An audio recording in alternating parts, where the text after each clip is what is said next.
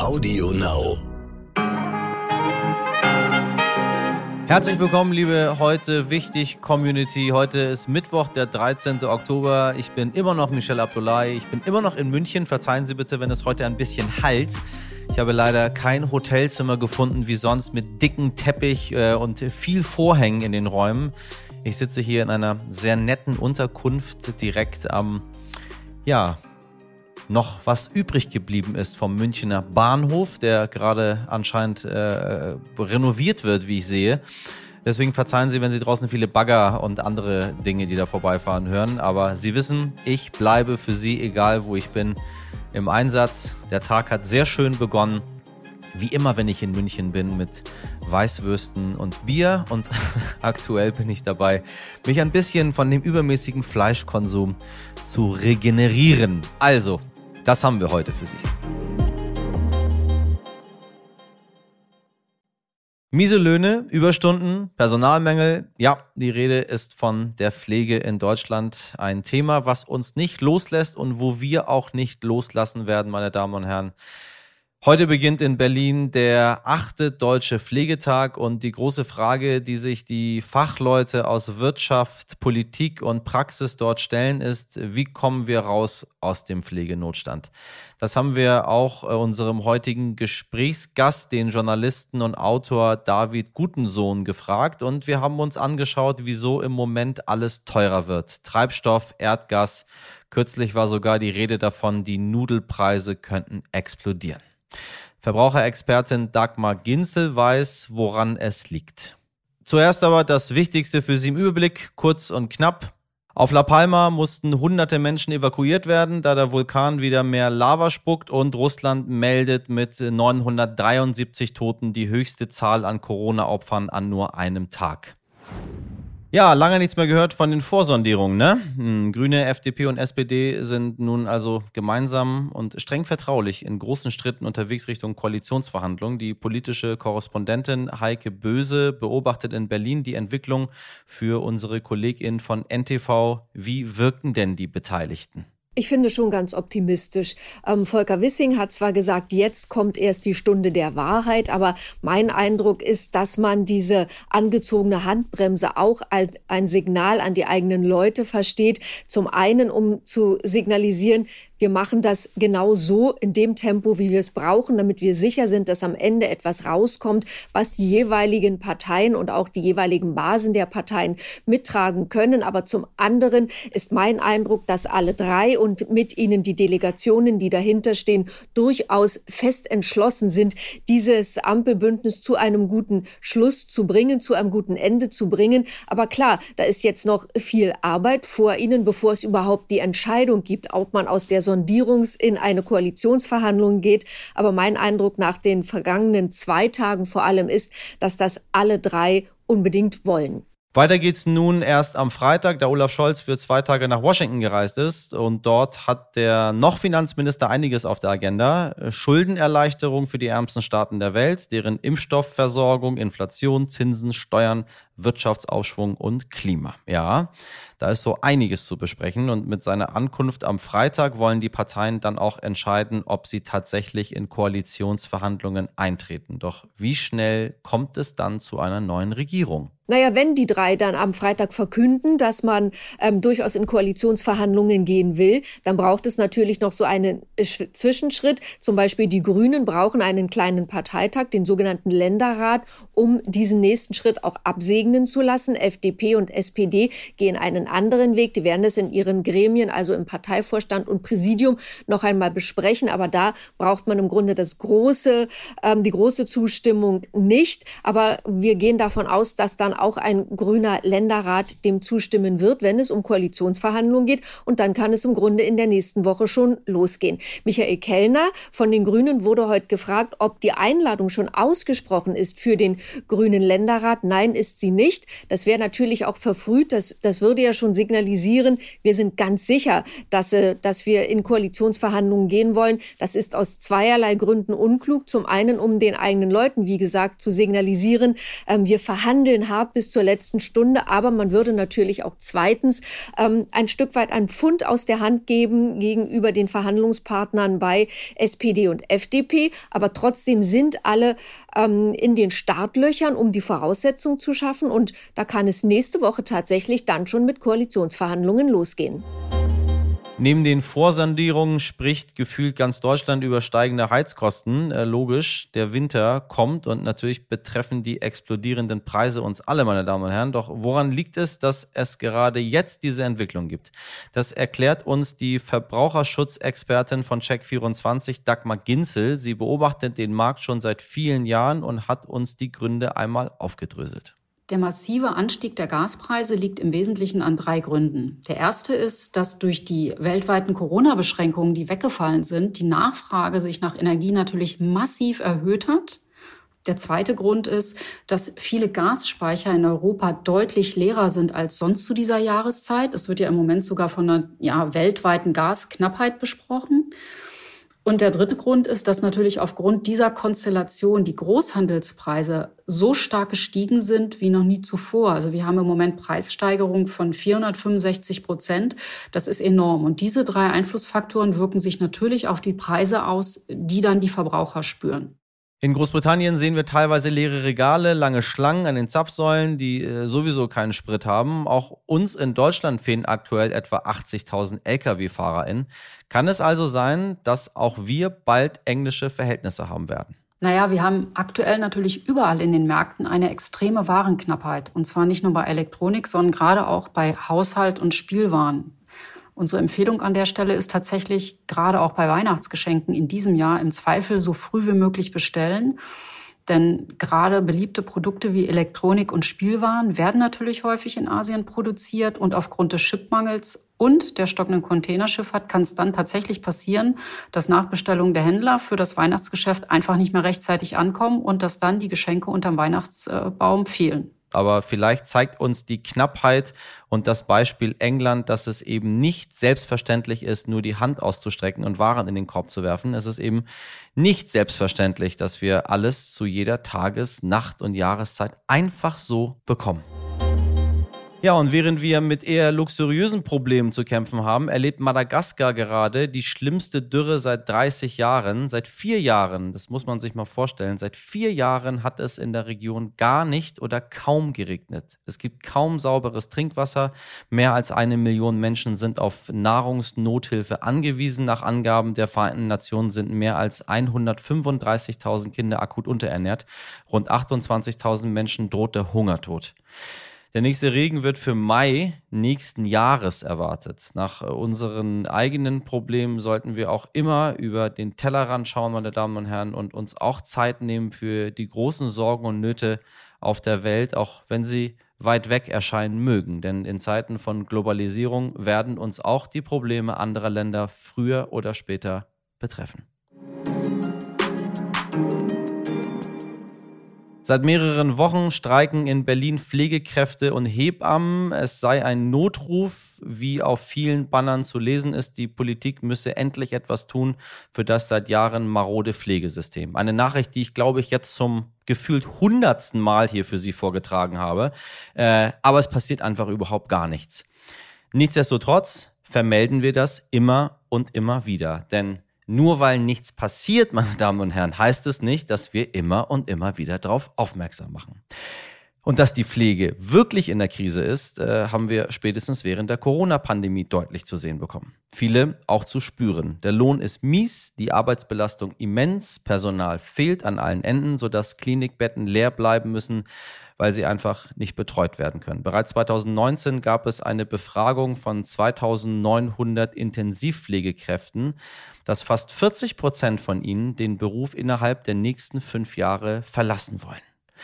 Steuern wir also auf einen Flexit hin, wie das äh, neudeutsch heißt? Gibt es bald niemanden mehr, der uns pflegt oder weckt die Aussicht auf eine neue Regierung Hoffnung für das Pflegesystem. Dazu hat mein Kollege Frederik Löbnitz mit dem Journalisten und Autor David Gutensohn gesprochen. David Gutensohn ist selbst Sohn zweier Pflegekräfte und hat mehrere Jahre für die Wochenzeitung Die Zeit im Bereich der Pflege recherchiert. Für sein Buch Pflege in der Krise, Applaus ist nicht genug, hat er mit zahlreichen Arbeitskräften und PatientInnen gesprochen und vor allem eines wird daraus deutlich, der Pflegenotstand betrifft alle.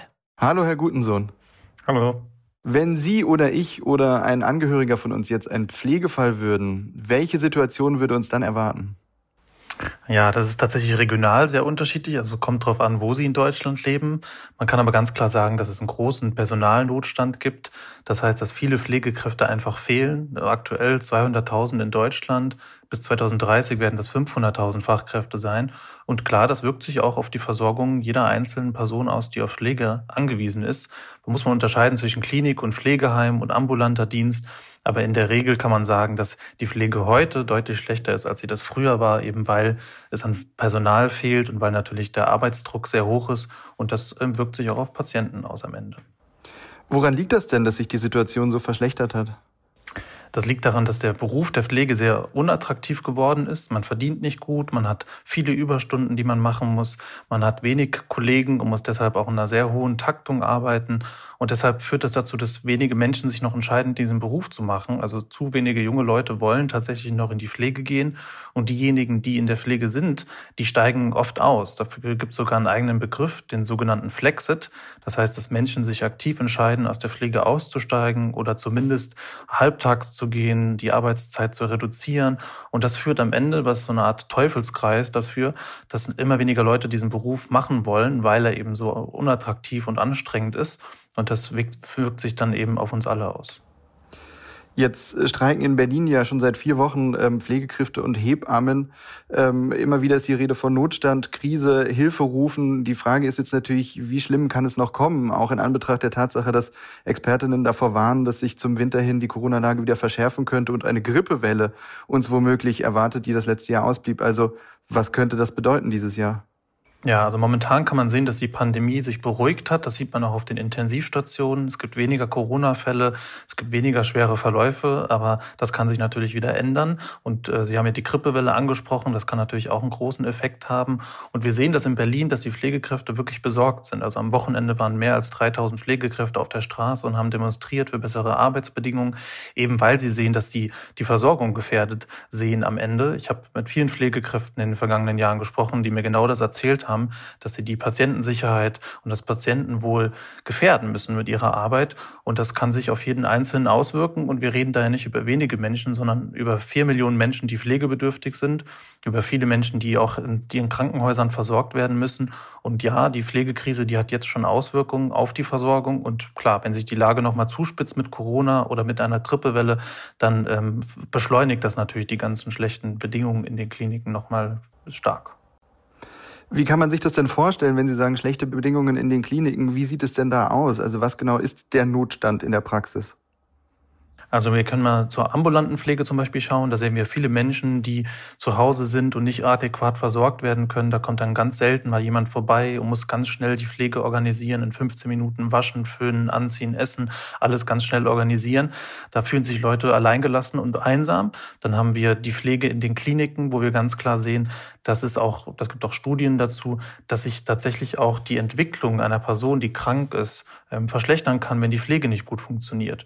Und dass viele Leute sich auch so ein bisschen abgefertigt fühlen, die dann von einem großen Maschinenraum Klinik sprechen, in dem sie nur noch äh, ein kleines, äh, kleine, kleiner Mensch sind sozusagen, der versorgt werden muss und die sich nicht mehr wirklich gut versorgt fühlen, eben weil die Pflege keine Zeit mehr hat, weil die Pflegekraft nur noch wenige Minuten Zeit hat, um alles zu organisieren, kaum Gespräche führen kann, vielleicht auch Dinge übersieht, die ähm, Menschen noch haben können, wo sie noch Langzeitschäden haben können.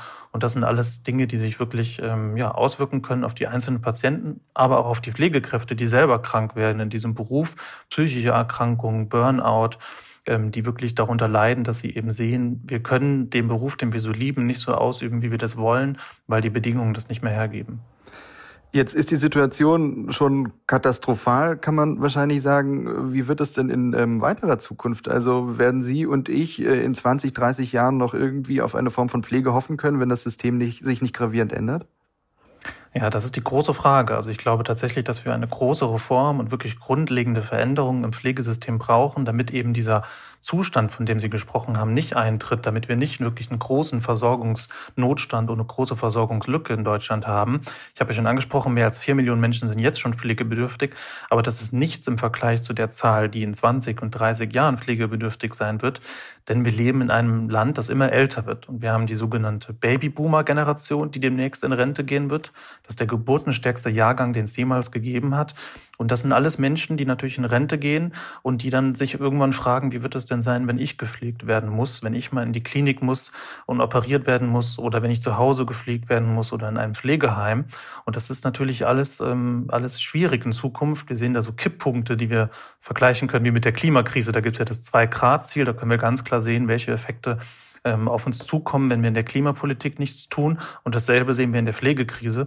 Wenn wir da nicht handeln in den nächsten Jahren, wenn da keine große Reform jetzt auf den Weg gebracht wird in den nächsten Jahren, dann spitzt sich diese Versorgungslage immer weiter zu. Und dann haben wir irgendwann wirklich große Probleme in unserem Gesundheitswesen, weil dann Menschen nicht mehr so versorgt werden können, wie sie das sollten. Jetzt ist natürlich die Frage, was können wir denn tun? Also wie kommen wir denn raus aus dieser Krise? Und Sie skizzieren ja auch in Ihrem Buch Pflege in der Krise, Applaus ist nicht genug, einige konkrete ähm, Vorschläge, eine Vision. Wie würde man das äh, Gesundheitssystem denn genesen können? Ja, ich bin tatsächlich der festen Überzeugung, dass es ein Gesundheitswesen ganz ohne Gewinn braucht. Ich glaube tatsächlich, dass eine gute Pflege in der Zukunft nur noch ohne Profite möglich gemacht werden kann. Wir sehen, dass große Konzerne Milliardenumsätze machen, zweistellige Renditen mit der Gesundheit und dass natürlich letztendlich, und das können wir auch in den letzten Jahren immer wieder sehen, dort gespart wurde, wo es am einfachsten ist, nämlich an der Pflege und am Personal. Und deshalb finde ich, dass Gesundheit genauso wie Bildung zum Beispiel zur öffentlichen Daseinsvorsorge dazugehören sollte. Das heißt, wir brauchen einen Systemwandel, einen Systemwechsel und wir müssen uns ernsthaft fragen, weshalb denn Schulen, Kindergärten oder die Polizei keine Gewinne machen müssen, aber ausgerechnet Kliniken und Pflegeheime das tun müssen. Und ich glaube, dass wir das ändern müssen und dass wir den Menschen wieder vor den Profit stellen müssen, damit auch die Pflege wieder finanziert werden kann. Und ich sehe da drei große Handlungsstränge, an denen wir angehen müssten. Das ist einmal der Privatisierungsstopp für Kliniken und Pflegeheime, also dafür sorgen, dass Kliniken und Pflegeheime wieder mehr in der öffentlichen und gemeinnützigen Strukturen und Hand liegen. Das zweite wäre eine Art Profitdeckel, um eben dafür zu sorgen, dass nicht so große Gewinne mehr gemacht werden können mit der Pflege und dass wir stattdessen das Geld in wirklich bessere Pflegebedingungen investieren. Und ich glaube, dass die Pflege grundlegend neu finanziert werden muss. Also wir brauchen eine solidarische Bürgerversicherung und eine Pflegevollversicherung, in die alle einbezahlen, also auch die Wohlhabenden, auch Selbstständige und andere Berufsgruppen mit einer höheren Beitragsbemessungsgrenze, damit tatsächlich am Ende genug Geld im System da ist, um genau das, worüber wir gesprochen haben, zu finanzieren, nämlich bessere Löhne, bessere Arbeitsbedingungen und mehr Personal. Jetzt haben wir ja gerade in Berlin Sondierungsgespräche. Wir steuern auf eine neue Regierung zu. Ähm, nach allen Entwicklungen, stimmt Sie das optimistisch, was da gerade passiert, oder glauben Sie, das wird alles noch schlimmer? Noch schlimmer würde ich nicht sagen. Also ich glaube tatsächlich, dass die Parteien erkannt haben, dass man in der Pflege handeln muss. Ich habe mir auch für Zeit Online die verschiedenen Wahlprogramme angeschaut und da sieht man, dass die verschiedenen Parteien da auch schon Forderungen haben und dass jeder erkannt hat, dass es eine Pflegereform braucht. Ähm, ich bin aber skeptisch, ob wirklich eine wirklich große, grundlegende Gesundheitsreform auf den Weg gebracht werden kann mit dieser Regierung und Konstellation, die sich ja jetzt andeutet, nämlich die Ampelkoalition. Das liegt vor allen Dingen daran, dass die FDP keine solidarische Bürgerversicherung will, dass sie die private Krankenversicherung nicht abschaffen möchte und auch keine Pflegevollversicherung in ihrem Programm hat. Und ich denke, dass tatsächlich am Ende die Grünen vor allen Dingen die Klimaposition in der neuen Koalition durchsetzen wollen, dass sie sich in den Klimafragen durchsetzen werden und dann natürlich in anderen Bereichen Abstriche machen müssen und dass es deshalb vielleicht nicht zu einem großen Wurf im Gesundheitswesen kommen kann. Und äh, Karl Lauterbach von der SPD hat ja auch schon angekündigt in den letzten Tagen, dass er sich vorstellen kann, eine Koalition ohne die Bürgerversicherung durchzuführen, dass das in Ordnung wäre. Da deuten sich also schon Kompromisse an. Deswegen glaube ich, dass der große Wurf nicht kommt, aber dass es trotzdem Verbesserungen geben wird. Denn was auch mit der FDP beispielsweise machbar wäre, dass man die Fallpauschalen angeht, also die Klinikfinanzierung irgendwie neu strukturiert, Personaluntergrenzen einführt und auch Entbürokratisierung in der Pflege organisiert und dafür sorgt. Also es gibt auf jeden Fall Möglichkeiten, ähm, in der Pflege Verbesserungen durchzusetzen für diese neue Regierung. Aber der wirklich große Wurf, den kann ich mir nicht vorstellen. Große Frage ist natürlich ja auch, wie das alles finanziert werden soll. Nun fehlen ja auch ähm, die Millionen oder Milliarden, die Jens Spahns Gesundheitsministerium während der Corona-Pandemie an Zuschüssen bekommen hat. Wie kann denn sowas realistisch überhaupt umgesetzt werden, was Sie da jetzt an, ähm, an Vorschlägen skizzieren? Ja, da sind wir natürlich auch wieder bei den Sondierungen und Koalitionsverhandlungen. Der nächste große Punkt ist nämlich die Steuerpolitik und die Frage, wie denn mehr Geld in, die Kassen strömen kann, die dann letztendlich auch ausgegeben werden können für die Pflege und für das Gesundheitswesen. Das wird ganz spannend zu sehen, wie sich die Parteien da einigen. Die FDP sagt ja ganz klar, dass sie Steuererhöhungen vermeiden wollen, auch die Vermögenssteuer beispielsweise ablehnen. Da werden wir dann sehen, wie sich die Parteien einigen. Denn ja, es braucht auf jeden Fall, und da brauchen wir uns auch nichts vormachen, mehr Geld und wahrscheinlich auch Steuererhöhungen und Beitragserhöhungen in der Gesundheits- und Krankenversicherung, damit ähm, all das finanziert werden kann und damit wir eine Zukunft haben in der Pflege und Gesundheit. Und das wird spannend zu sehen, wie die ähm, Parteien darauf reagieren. Ja, dann hoffen wir mal das Beste für äh, uns und das Gesundheitssystem. Und ich sage vielen Dank, Herr Gutensohn, und einen schönen Tag. Ja, sehr gerne. Ohren auf. Nicht vieles aus der Deutschen Demokratischen Republik hat bis heute überlebt. Einiges wurde von Westdeutschland einfach platt gemacht, wie der Palast der Republik. Anderes ist in Vergessenheit geraten. Doch ein paar Dinge haben die Wiedervereinigung überstanden. Das Sandmännchen zum Beispiel, das noch heute im Kinderfernsehen jeden Abend den Kindern Schlafsand in die Augen streut. Das kommt ursprünglich aus der DDR. Wobei bei uns gab es auch das Sandmännchen hier im Westen ein bisschen anders. Es hat sich aber bei, seit der Wiedervereinigung gegen eben diesen westdeutschen Kontrahenten durchgesetzt. Genauso wie das Ostampelmännchen im Vergleich zum Westampelmännchen trägt es einen Hut, ist etwas kürzer und äh, sieht irgendwie nicht so roboterhaft aus. Ja, es ist nämlich ein bisschen der Geschäftsmann des Ostens, der in der Gegend rumläuft. Warum sage ich Ihnen das alles? Das wissen Sie doch schon, ja. Aber was Sie nicht wissen, ist, genau vor heute 60 Jahren stellte der Verkehrspsychologe Karl Peglau in der DDR seine Entwürfe für dieses neue Ampelleitsymbol vor. Und noch heute werden sie in vielen deutschen Städten eingesetzt. Vielleicht sogar mehr denn je. Denn wie Forscher herausfanden, und das wissen Sie, glaube ich, auch nicht, meine Damen und Herren, sind sie deutlich besser zu erkennen als die Westampelmännchen. Viele deutsche Städte sattelten in den vergangenen Jahren daher um. Damit herzlichen Glückwunsch Ostampelmännchen äh, und auch Karl Peglau für diese Errungenschaft. Und ich sage Ihnen ganz ehrlich, ich mag in Hamburg mein schönes, westdeutsches, roboterartiges Ampelmännchen. Ja, ist das jetzt gut oder schlecht? Das können Sie sich selber überlegen.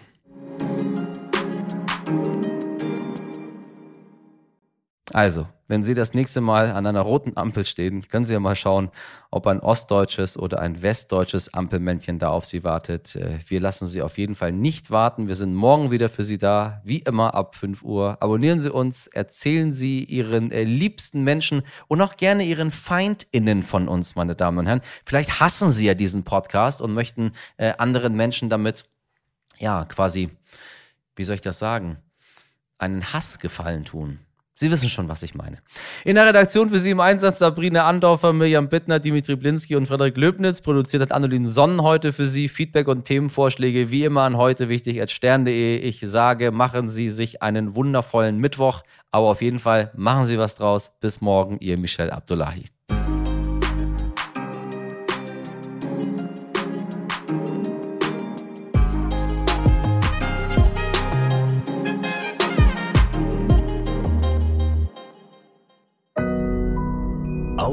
Now.